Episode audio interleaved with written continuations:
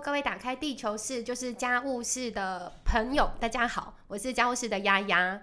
今天我们现场啊来了两个重量级的贵宾，一个是首度坐在我旁边，本来都坐在我对面的 Candice。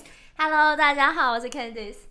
那坐在我们对面的呢，我们先让他露一下声音，等一下再来好好的拷问出他这个神奇宝贝的细节。来，先介绍一下你自己是。各位听众朋友，大家好，我是胖胖树。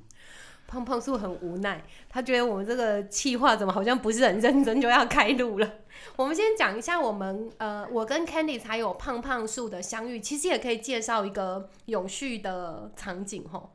我们三个人是在呃 Green Drinks，对对对，家务室有一次来了一堆。大概是台中啊这种呃非非正式网络所形成的环保永续迷吧的聚会，叫做绿色畅饮哦。那那一次就是约在家务室，说哎、好，我们大家都在各行各业饱受 饱受就是异温层的 要怎么讲？摧残，摧残，对，所以这其实就是一个，那你们两个居然一样。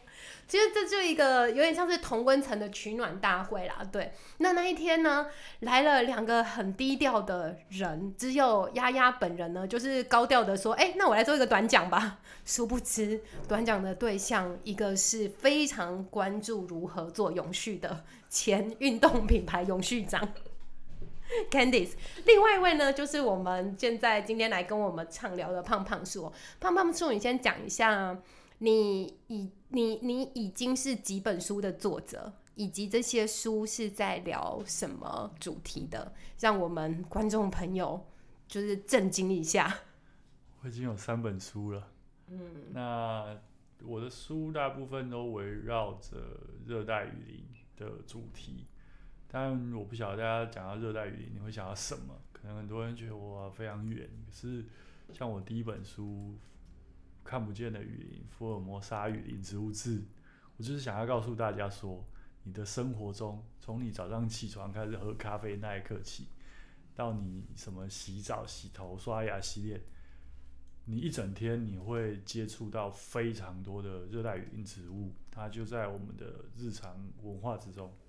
那第二本讲舌尖上的东西，因为这几年我们新南向议题非常的热，那我们新住民移工也带了很多的各式各样的植物到台湾来，当然它不见得是活的，它可能是做成产品。那我第二本就是在讲这部分。叫舌尖上的东西，有的金鼎奖。哦 那第三本我在讲佛系热带植物，那很多人讲啊，佛系那就太禅味和禅味很重啊。嗯，可是其实我们日常生活中有非常多典故都跟佛教有关，然后我也很喜欢讲说，佛祖他就是一生中都在热带雨林里面，嗯，所以他认识非常多热带雨林植物。那甚至我也从海贼王开始讲。因为海贼王也跟佛教有关，对，所以三本书就是从不同的角度切入，然后想让人家大家知道，在我们台湾的不同的族群曾经利用了什么热带植物，还有我们跟东南亚跟印南亚之间是有非常多密切的关系，然后都透过热带雨林植物搭起的这个桥梁。如果大家对那个胖胖树就是很低调，而且不是很兴奋的在介绍，就是佛系的在介绍他这几本书，我们会放在 show notes 里面。但是他你们也可以在博客来的百大书里面看到很多他的踪影哦。他的第一本就刚刚我们在为大家清楚的朗读一下他的书名，第一本是《福尔摩沙雨林植物志》，里面其实有非常多丰富的日常故事，就。真的是吃的、喝的、用的，你你没有注意到的细节，其实都受到福尔摩沙就就是呃呃就就受到雨林植物的影响啦。那第二个部分是哦，我自己非常喜欢这本书，我常常把这本书当做那个呃，这叫做什么 tour 呃。呃，餐饮指南，哎、对，哎、对对对，餐，对对对，饮饮食吃吃喝喝的指南，他在讲的是舌尖上的东邪。那他也在书里面介绍他跟东邪一个呃，就是忽远忽近的算是什么年少年少故事嘛？这个是台中的第一广场，跟现在改名为东协广场，跟他年少的一些相遇。但是他介绍的吃吃喝喝都非常好吃。那第三个呢是呃佛诶悉达多的花园，那就是在讲说这些更更。深奥、身心灵的这些典故里面，其实也有很多有植物的踪迹。听说它有一个秘密是四五月会上，我们就密切的关注它的粉砖哦。如果你想要知道它即将从第三本书迈向第四本书的这个消息会在哪边公告呢？欢迎大家上脸书搜寻“胖胖树的热带雨林”。那我们请 Candice 来讲一下，对啊，就是你在那个 Green Drinks。在跟胖胖树聊的时候，有没有，或是你去参加他签书会啦等等？你觉得这是一个怎么样的孩子吗？因为他等一下要讲很多很奇幻的故事，我们要为他个性打底一下。哎，其实我觉得蛮幸运的，是说我们其实真的就是在那一次的那个呃，就是绿色畅饮的时候，然后。就这样子因缘机会的相遇，然后其实当时他也不是用作家身份来参与那个会议，所以很像邻居哈，就是很像没有，因为大家都是只是这个呃环保爱好者，或者是然后那一次的一个议题是跟呃减碳有关，所以其实胖胖叔当时的一个自我介绍比较是接接近他的本来的样貌，就是说哎他以前是森林系毕业的啊，然后他的研究跟这个有关，所以其实我后来在当天的一个会议上，我还记得就是跟他聊很多，哎他的研究是怎么。做的啊，什么怎么样去计算减碳减碳啊，什么之类的，就是当时只是。一厢情愿的觉得这个可能会跟我们我当时的这个工作的减碳可能有一些关系，那你可能加上又是学弟，所以就会觉得有一种亲近感。而且我以前花艺社的一些行动，我都还跟他分享，就好像莫名其妙又串起了一些 一些共通性。所以等到后来突然间恍然大悟，原来他是知名作家的时候，突然觉得哎，怎么 有眼不识泰山？对，可是就觉得蛮幸运，就是多了一点一种比较亲切感，而不是说从。就是大众的角度去认识他这样子，所以就是是之后啊，就是有时候有一些植物的一些问题啊，或者有什么样的发想啊，都还是会不定时跟他有一些小联络这样子。所以我觉得这个是那一次的一个因缘机会，跟我呃让我有机会认识胖胖树。哎，那胖胖树，你要不要讲讲一开始呃跟我们相遇这件事情？你有没有还有没有什么印象这样？就是因为我想要知道一般大众对减碳这件事情的想法，因为毕竟我的硕士论文做的是这个东西。你怎么会觉得去 Green Dream 会遇到一般大众啊？我觉得那边的大众都很不一般哎。结果就果然大家大家都是非就是深藏不露，就是在非常多不同的领域，然后关注这件事情。那说真的，减碳这个就是从我。大学开始做的时候，我妈什么什么减碳到底搞搞什么，然后一直到后来，现在我妈都可以跟侃侃而谈，侃侃大家跟大家说，我儿子做的就是节能减碳哦，好像很新颖的东西。哎，我们其实应该也可以花边介绍一下，胖胖说，我妈妈真的不是在做减碳宣传的，她的编织很厉害，哎，对吧？嗯，她她需要像我，像我就是尽可能的执行减碳这件事情嘛，因为我。我出门，我几乎都是自己带容器嘛。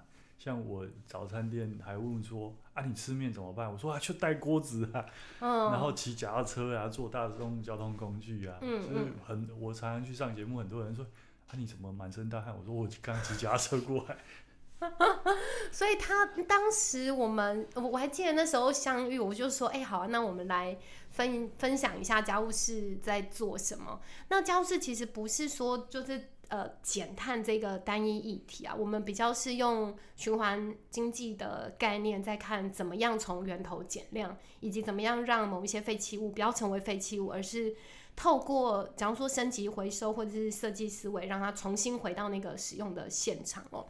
可是我记得那时候胖胖树还。嗯，就我我就真的很认真问他说，哎，那对啊，那碳库存要就是怎怎么怎么看，或者怎么算，或者怎么样？然后他就说，真的想要停的话，就是跟我经纪人联络。所以他就是一个一开始认识其实有点酷酷的，然后后来知道我们的就是裙带关系以后，以 Candice 为首，我夹在中间，然后胖胖树紧追在后，是同一个大学的学长姐，哎学。学姐弟 哦，学姐弟而已，对，没有对学姐弟，所以后来就有很多的机会，其实是真的很像认识一个个人朋友这样。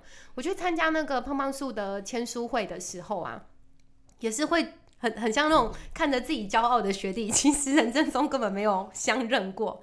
但是我们来请那个胖胖叔稍微跟我们介绍一下，像你演讲，觉得呃，就是你常常会去跟大家推推广，你觉得有趣的，然后重要，包括生活实践这个部分啊，你可以分享一下你去演讲，觉得最喜欢跟大家互动的方式是什么？应该不只是用讲的而已吧？你很常会带很多的道具、植物吧，然后让大家看，或者是一些被植物植物做成的商品，嗯，给大家现场看看，就是植物对我们人类的生活其实影响真的非常非常深。嗯，就我们套一句这个之前很红的那个什么节目，嗯，哎，那个熟女，植物它可以是在。中央研究院学术殿堂的顶端。哦，熟女养成记吗？对，你也可以是你生活中知道我们现在手上这一杯咖啡，对，其实也是，或这个桌子，或者铅笔，或者洗发精、沐浴乳，什么都是跟植物有关。那我想要给大家更多的，就是不要觉得它很遥远，嗯，而不要觉得它好像很难，嗯，呃，从因为我从小就是从生活中因为好奇，嗯。然后想要知道这是什么东西做的，然后开始认识植物，嗯，然后我也想要把这样的想法，嗯，传递给大家，然后进而让更多人重视它是一个生命，那它是地球生态的一个部分，然后因为你喜欢的生活周遭的东西，在慢慢喜欢植物，喜欢植物你就喜欢到生态，嗯，然后进而保护我们整个地球环境，然后做达到减碳。整个一系列，所以其实还是回到一个很大的目标，对，很大的目标。但我们不能一开始就跟跟大家讲说你不减碳，地球会完蛋。哦，你还是要讲一些比较听得进去的人话。其实我去听胖胖树演讲的时候，他真的就带了十几种的香料来介绍，说这些用在料理里面，像哦，这是什么？我们也可以 Q 那个什么泰国娘娘吗？就是打抛跟呃九层塔，真的不要不要搞错，这个是那打抛叶吃起来其实就是不一样。但是如果大家有机会啊，就是碰到胖胖树的话，他有一个很敬业的表现哦，他明明超级害怕香菜，但是他每次都会非常尽责的，就哦这个我很害怕，你们先传下去，就是还是会想要透过这种无感的，就是呃味觉啦、嗅觉、触觉等等，就让大家。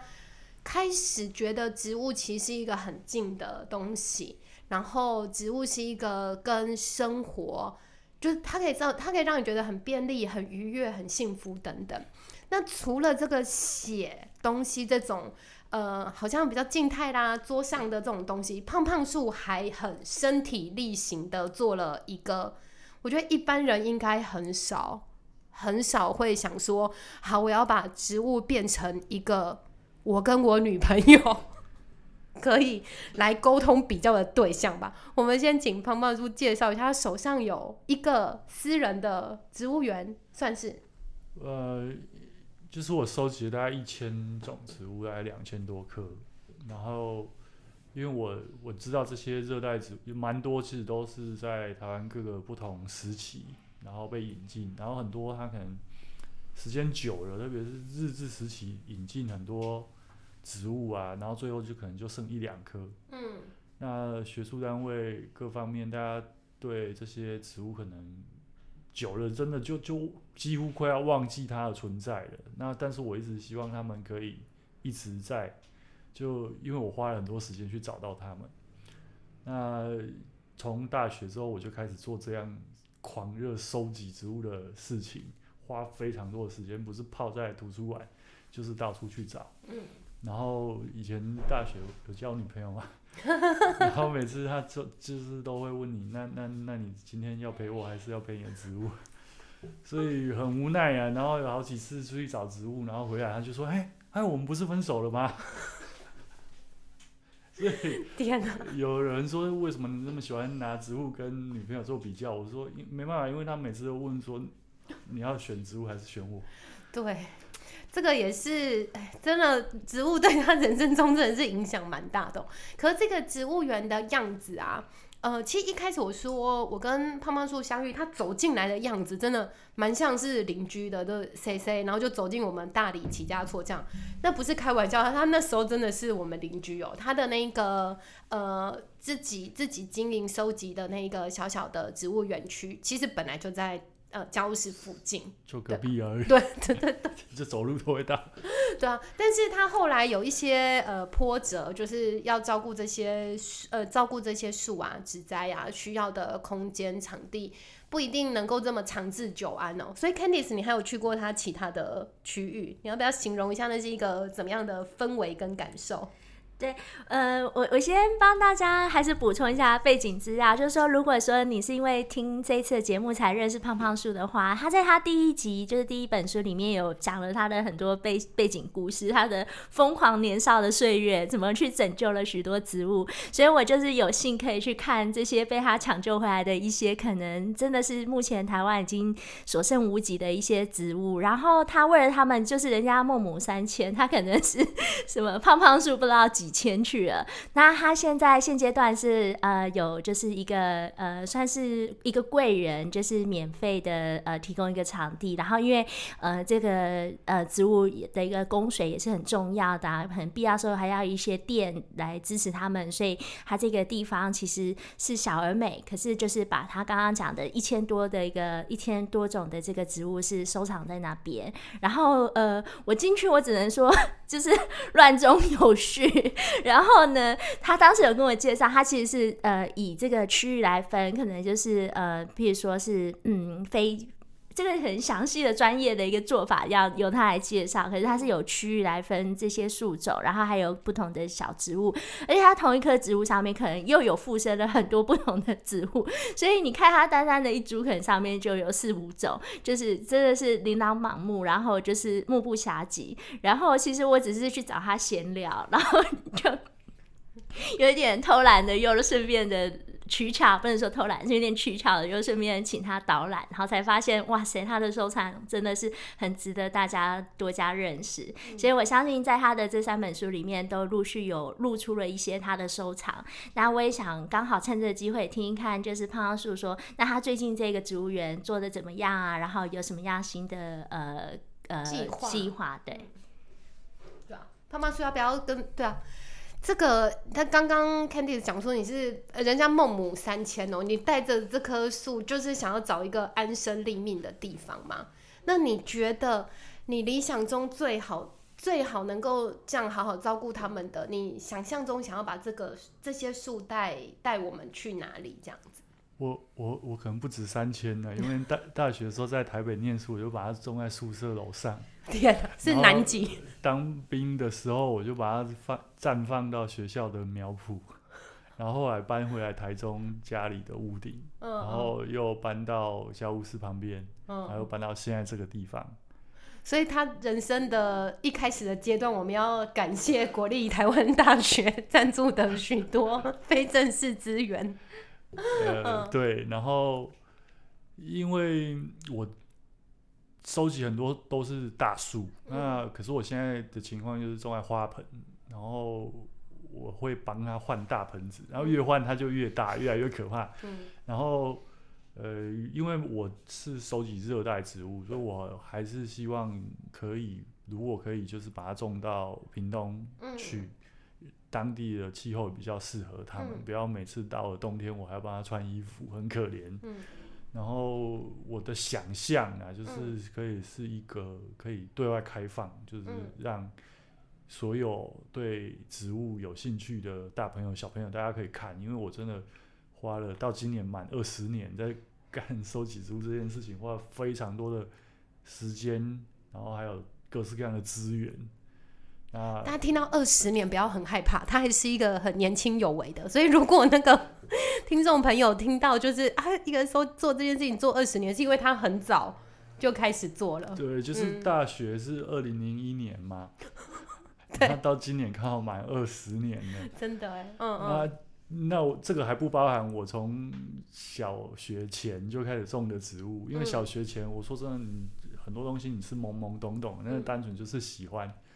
那跟着我一起长大的植物，那我我会我不会把它称为收集，因为大学以后我是有系统的，嗯。开始翻阅学校里面所有大量的文献，然后去找说台湾到底有哪些热带植物，然后曾经在什么样的年代背景、什么样的原因被什么样的人引进，然后开始一笔一笔把它整理记记录下来，然后再依照文献上面的记录出去找他。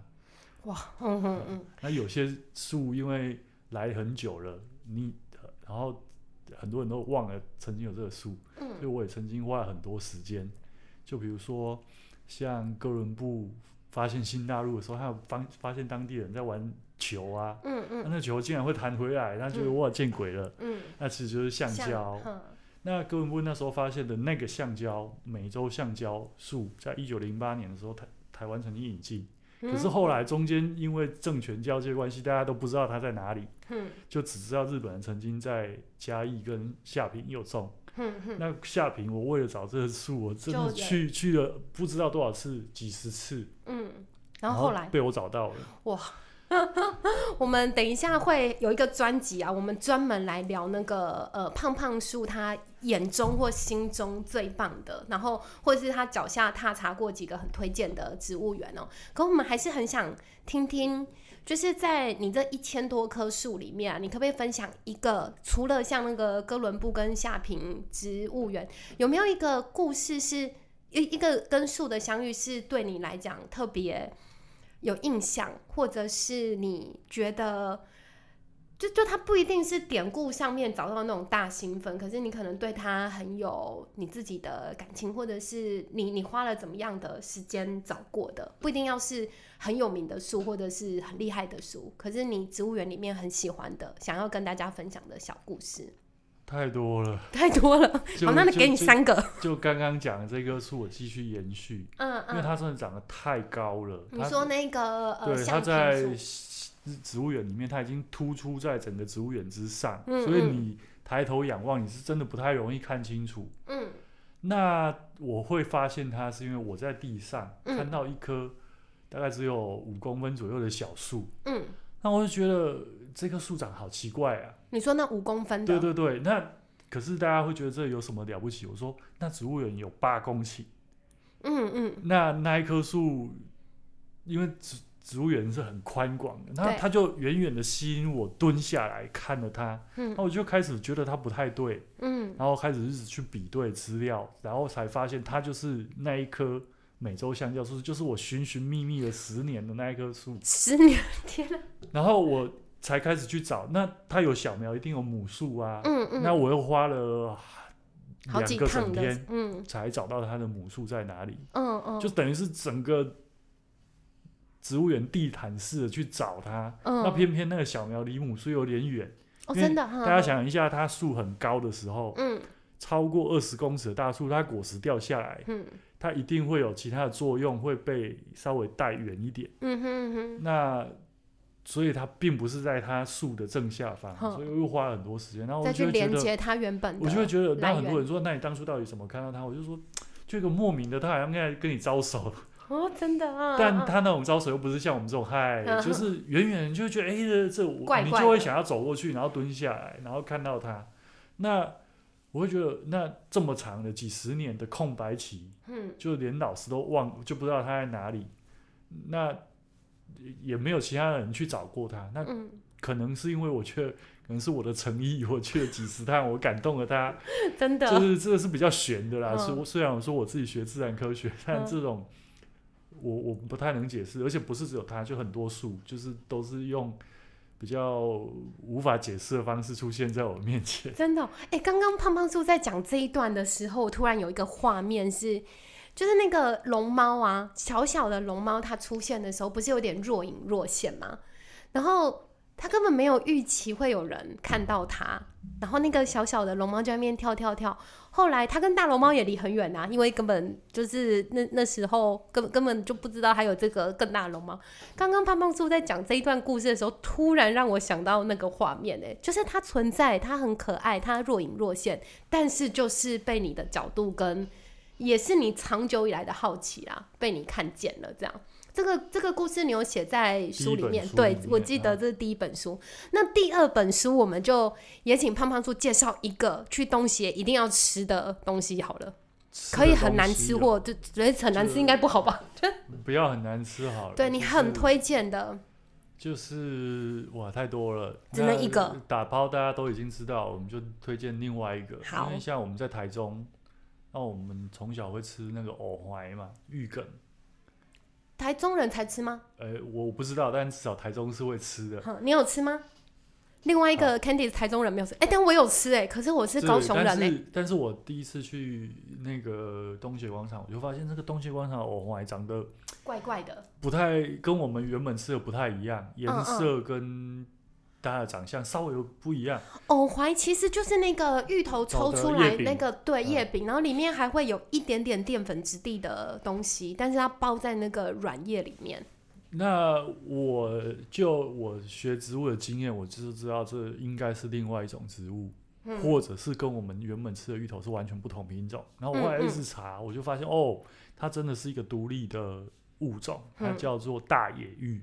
大野芋，大野芋，然后菜摊他们都叫它白霞、白霞玉或越南白霞。嗯然后它是从越南语嗯翻译的，越南语叫巴哈。嗯哼，然后我就觉得，哎、这也很有趣啊。嗯然后我就嗯开始一直研究东南亚的这些蔬菜。那它其实蛮好吃的，它的做法是？它因为如果是台湾就是它可以直，接炒菜，嗯也可以煮汤，因为它比较有趣。它虽然是大家对芋头想象。嗯，可是它的叶芋头的叶饼，它吃起来反而它的口感是像莲雾一样，它脆吃起来是，像莲雾这样脆脆，但是又不会说非常的硬。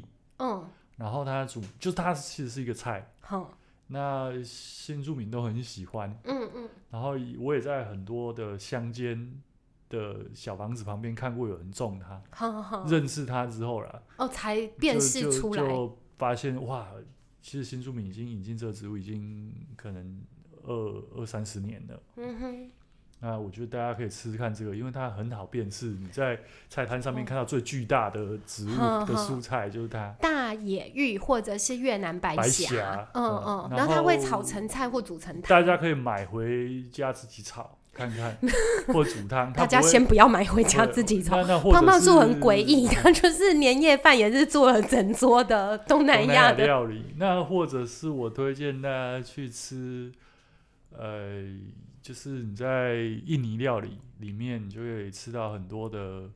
呃，它你周末去，它就是自助餐的形式，你就可以自己夹菜。嗯嗯嗯，那里面有一些，当然大家可能不是很熟悉，它有一个叶菜类的东西，嗯炒到烂掉了，看起来像地瓜叶，好，但它其实是树薯叶。树球吉哦球吉是球吉的叶子。那球吉的台叶子，湾人没有人吃台球吉的台湾没有人叶子啊，吃球吉的叶子。好那但吃了之后，你会发现，哦，很像地瓜叶，这样吗？不输地瓜叶很好 干嘛。不直接吃地瓜叶？呃，当然你可以多一种选择嘛 啊。地瓜叶吃腻了，你可以去吃很像它它的的 九级的叶子。九级的叶子，就是怎么说呢？我我常常讲说，农业时代你可以选的蔬菜反而很多，因为你自己种。那现在你的选择其实是变少的，因为因为被工业或商业挑选过，就是对卖它经济价值比较高的。食物啊，嗯，那有机会大家可以去东协去印尼菜摊吃吃看这个。然后还有一个我我我觉得不好吃，但我想要推荐大家去吃，香菜吗？香菜？就是臭豆。臭豆哦，印尼小吃店有一种东西叫臭豆，那臭豆其实还有两种，有大臭豆跟小臭豆。小臭豆是绿色的，嗯嗯，大臭豆是咖啡色，然嗯后嗯看起来像贡丸切片。但是它因为它有一个，是它会叫臭豆，是因为它有一个瓦斯味，嗯哼，就是浓浓的瓦斯味。哼然后瓦斯味是指什么？就就放我们一般屁的味道。不是就我们一般瓦瓦斯外泄的那个味道。那吃完之后，你流汗排气都会很臭，所以叫臭豆。那我们台湾一般大家比较不喜欢啊，说真的，嗯嗯我我带很多朋友去吃，嗯说真的，因为你去超市就没买你要朋友了你要你要一次买很大包，嗯你吃不完，但你在自助餐你可以吃一颗，哦，就体会一但下。偶尔就会有人超爱，你说你在自助餐就看到别就台人要整湾就台盘，湾的朋友去，偶尔就会遇到超爱的哦，就是、哦真的所以搞不好你会发现你这才是你的真爱。那它是一个算是蛮营养的食材，而且其实我我会建议大家的品尝方式就是你你你可以夹一颗，然后你要小口小口慢慢吃，你就会吃出它一个特别的味道。然后虽然它一开始不是很好闻，但是越吃越刷嘴。天哪，好那这哦，个都是在对对一，广，但你嗯不能进一广里面，你要去玉就去绿川西街、光复路还有青草街里面的印尼小吃店。嗯，那嗯台北你就可以去火车站旁边，那高雄那个火车站旁边对面，哎、不是，就火车站斜对面麦当劳旁边也有好几间，哦天，你都可以它那个去吃。嗯，对对，那个呃，胖胖树的美食地图是遍布全全台哦，而且我还蛮常听到，呃，其实像桃园作为很多移工移民哦桃园的地，对对嗯，是有一个很推荐的地方可以去。桃园主要就是桃园火车站、中立火车站，还有中正新村市场，呵呵呵，都会找得到这些比较罕见、特殊的食材。嗯嗯，如果你非常有实验精神，然后你又买了，你又很想知道它是什么，嗯那你就可以翻开我的第二本书，嗯你就可以知道它是什么，一定找得到。目前从我出书到现在，只有一个一个一个读者发现了我没发现过的植物。真的哇，那读者也是蛮有挑战挑战性格的。那胖胖叔还有第三本书是在讲悉达多的花园哦。我们请你分享一个为什么你会开始以这一个概念或系统出发来写这一本书嘞？应该说，因为我喜欢热带雨林，嗯然后我一直在查资料，嗯，然后你发现佛祖一辈子都住在雨林里面，那就查很多，因为我们最容易台湾最容易接触到的植物，一定是来自东南亚或南亚，比较近，地理上面比较近。那查资料，你查国，因为我都是同时会查好几个不同的语言的文献，然后会发现国外都会强调，哦，这个植物跟佛教有什么什么关联，然然后就发现，哎、怎么这么多植物都跟佛教有什么关联？嗯，可是华文书里面有有类似这样的著作吗？哎、很少。对啊，嗯你刚刚少讲的日本，日本有其他语嗯言然后我知道英英语系国家也有做做这样的研究，泰语系国家泰语也有。那中文过去也有比较简单的，嗯。但比较少人是针对植物有系统的去研究，因为它卡住一个问题，就是它是范文，嗯。它原文是范文。嗯。但我这个人就是 依靠着现在大量的这个资料库跟翻译软体，然后去开始去爬这些植物，然后发现，哎、其实我们生活中有非常多植物，就是佛经里面写的植物啊。嗯哼那一点也不奇怪，因为我们跟南亚的气候条件很类似。如果你有去过印度或东南中南半岛，你会发现气气候条件很类似，嗯，所以会长出类似的植物也不也奇怪。不为过，嗯嗯嗯呃那再来是，我也很喜欢跟大家讲，就是我们生活中有非常多的佛教典故，比如嗯，说年轻人，大家大概每两个年轻人应该有超过一半都有看过的《海贼王》。我就常常说，《海贼王》整部《海贼王》里面有超多埋了铺了超多佛教梗，真的吗？超多、啊。比如说，我举个例子，好，大反派多弗朗明哥的绰号叫什么？我不知道，我本来以为你要讲那个香蕉果实，我已经准备好要讲那个香蕉果哦，实了。不是不是，大反派多弗朗明哥的绰号叫天夜叉。哎、哦，所以是也是典故那里面夜叉，就是佛教《天龙八部》里面的其中一部啊。那啊，不然我们讲索隆好了。好，索隆来来，索隆大家比较熟。索隆是《海贼王》里面的男二，对，呃男哦好，男二因为比较帅，他是我的男一，他是他是最帅，因为男一通常比较比男二不不帅，男二通常都是最帅的嘛。那他他是一个剑士剑客，对。那他有很多招式，你、嗯你你记得他有什么招式我式？不记得什么都不记得，只记得他帅。还有比如说什么三十六烦恼凤、百八烦恼凤、一嗯刀流、一刀流 啊，终于听到一个了。三刀流，哎、c a n d y 都一直安静哦。你有看过《海贼王》吗？好，所以啊他现在没办法加入谈话。我们只有好对，但是索隆我只记得一刀流。索隆他还有他的是我们常常开玩笑说，索隆是他们里面这个这个念最多佛经的人，因为他所有的招式都是出自佛教的典故。真的，所以一刀流是你刚刚说的什么凤？烦恼凤啊，那就是佛经里面有讲说人有一百八十种烦恼。嗯，然后比如说他的呃大千世界啊，或者是呃他有所谓的大千世界，嗯，然后一大三千呐，这些全部都是佛教用语。嗯，还有什么呃九山八海无斩不断之物，全部都是。佛教的典故，那可是九山八海到底长什么样子？对啊，到底。就是中间一座山，然后它有八九个同心圆，然后这是佛教的传，他想象的世界就是中间有一个须弥山，嗯哼哼，然后外面开始有八圈，嗯，那同心圆。八圈同心圆，每一圈都是一座山，嗯，然后每一座山会再变高一点，再往往越来越矮，就二分之一递减。嗯中间是最高的，嗯，须弥山最高，对，然后不断的用二分之一递减，出八层，山跟山之间就是海，那九圈就会有九山八海，哈，那我怎么觉得很像数学课？现在已经没有，那九山八海它就是一个充满热带植物的啊的地方，那海海。它的海里面都长的都是莲花啦、睡莲啦，那其实也是佛教里面的意象嘛。对，就是佛教里面的意象。那每一个位置其实都有长各式各样的植物。嗯嗯。那我比较喜欢，那讲到索隆，就讲索隆的例子好了。嗯。那索隆也有代表植物哦，如果你从是什么？那索隆他是阿修罗的角色。好，对对。阿修罗在佛教里面，它代表植物是羊蹄甲。就是我们很常见的行道树，什么？燕子金？呃，不是燕子，羊子金，羊蹄甲。燕子精、羊子金、羊蹄甲是同一个属，长得很像的植物。那反正就是羊蹄甲。OK。那再跟大家分享更有趣的，羊蹄甲的花跟果豆子都可以吃。我没有吃过哎。你下次试试看，但是行道树不要吃哦。为什么？因为有空气污染 ，PM 二点五。不能回来洗吗？你你愿意洗的话了。哎，那个羊蹄角其实是一个嗯，很常见的，就是紫紫红色的花，然后它就是开着两两半对开对。它的它的叶子长得很特别，对，很像一个小苹果。哎，对对对，蛮蛮可爱的，嗯。然后真真的行道树是蛮常看到的，所以它都可以吃。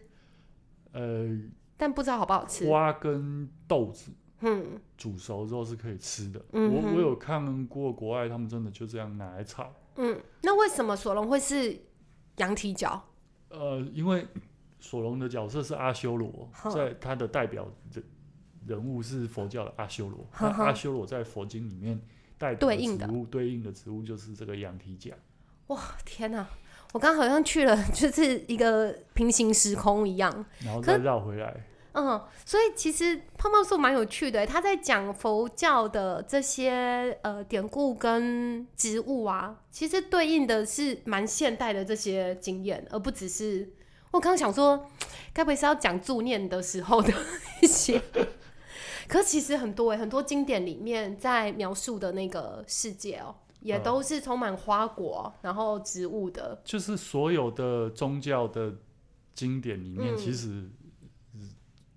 世界里面都是充满植物的，嗯嗯，只是很多人会把宗教，像我不要说很多人，我以前也觉得哇，这宗教离我好远好远，嗯嗯，是慢慢的就觉得，哎，怎么这么多植物都跟佛教有关？然后我这个人就是不不不理他就不理他，要理他我就要整个都要搞懂，真的。那都搞懂之后就发现，哎，其实我们生活中真的有太多典故都跟佛教有关。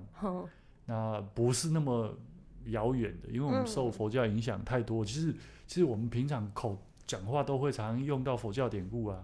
就比如说，你在诅咒一个人，你会有报应。哦，哦，报应就是对，嗯嗯。好，其实胖胖树这三本书啊，可以看到他都是想要把呃，我们不一定。觉得距离这么近的东西，再一次让你看见它其实距离很近的。像第一本书，其实在讲那些历史、那些典故、那些痕迹，其实都还存在。如果你用心看的话，那第二本书就是《舌尖上的东西》，在讲的是我们在吃的这个就是食物这件事情，其实是非常多元又非常紧密的，对啊。然后第三个是，就连佛教，我们以为是比较遥远，或者是可能呃年年长一点的呃长辈才会接受，但是它其实是有很多很日常的，呃，我我们在使用的那些词汇，或者是我们在呃享受的那些故事中，都含有这样子的东西哦。哎，刚刚。那个胖胖猪在讲索隆的代表植物啊，是羊蹄角的时候，我突然有一个好奇哦，也作为这一个节目的呃最后一个小小的提问，这样你自己觉得代表你的植物会是什么？你有没有？我我有我的，但是 你你不你会想要知道我的吗？我还蛮好奇，如果这么大千世界的植物世界中啊。你认为你自己跟你最有感应的植物会是什么？这里其实你算是第二个问我的人。第一个是你分手女朋友吗？第一个是我出版社社好哦，那我觉得可能是龙脑香啊，就我第一本书写的，第一本书放在书的背后的龙脑香，因为龙脑香是一种非常有耐心的植物。而且，哎，它是热带的吗？是啊，所以台中种不活。哦，所以你植物园里面没有？呃，都在温室里。嗯，你怎么怎么看龙脑香跟你的个性或者是你的性格吗的关联？除了刚刚讲到很有耐性，或者是有什么耐心吧？嗯，就是因为像我在做这件事情做了这么久，然后搞到你看到今年就。二十年二十年，然后中间也一度的，就是我们讲小时候你喜欢种植物，大家只会觉得这个小朋友比较特殊。嗯，那当你开始有一个兴趣是种植物，大家也不会觉得很奇怪，因为男生有人喜欢玩车嘛。嗯，那每个人玩的东西不一样。可是当你玩一个东西玩到越来越巨大的时候，玩到把所有钱都投进去的时候，你的家人就会开始觉得这样好吗？嗯。那其实我其实一直是在做一个就是不断研究收集的功课。那我前前期其实就是不断的认识他们，然后我从植物的生活也得到了很多的启发。那包括像学姐在推的这个循环经济啊，或者是耐心这件事情。嗯，因为我们现在快速的年代，大家什么都要快。可是像我有时候查一个资料，一个植物。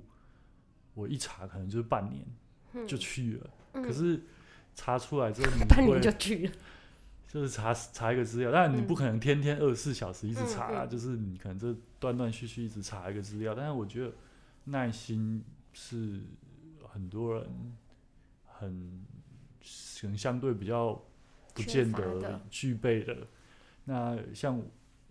投就是我投入这么多时间，嗯，很多人就说，哎，你你书写的真的很不错，你为什么不要一毕业就写？我说我如果一毕业就写，我就写不出这个东西，它一定需要很长时间的累积，嗯，包含的资料收集，还有一些算是我的人生感感悟之类的，才能写写出这样的书。那我不算是早熟的，很多作家他们可能就是二十岁，你看张。